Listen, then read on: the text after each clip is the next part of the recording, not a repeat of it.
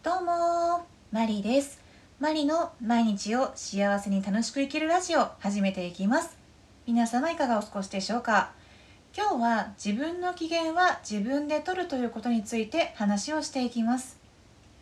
え例えば、えー、家庭内や仕事場で、えー、不機嫌な人が一人いると、えー、あまり周りもいい気持ちはしませんよね。またご本人も、えもちろんいい気持ちはしていないと思います、えですのでまずえー、自分がどんな時に幸せって思うのか、えー、楽しいな嬉しいなって思うのかまたどんな時に、えー、嫌だなとか、えネガティブな気持ちになってしまうのかというのを知っておくことも必要だと思います。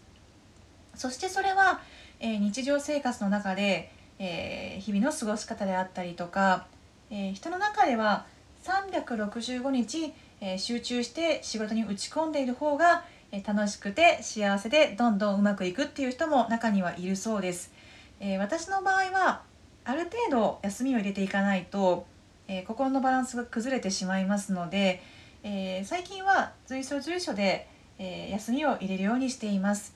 えそれは例えば、え友達とカフェに行くことだったり、え自分が好きな、えマッサージに行くことだったり、えネイルサロンに行くことまた美容院に行くことえいろんなことをして、え自分の機嫌を取るようにしています。えそうすることで、えまた仕事に打ち込むぞと思った時に集中して、えできますので結果も出やすくなっています。そういうふうに、えまず自分のことを知ること、えそして、え自分自身で、え自分のことをコントロールしていくことこれが大事だと思っています。何かの参考にしてもらえたら嬉しいです。それではまた。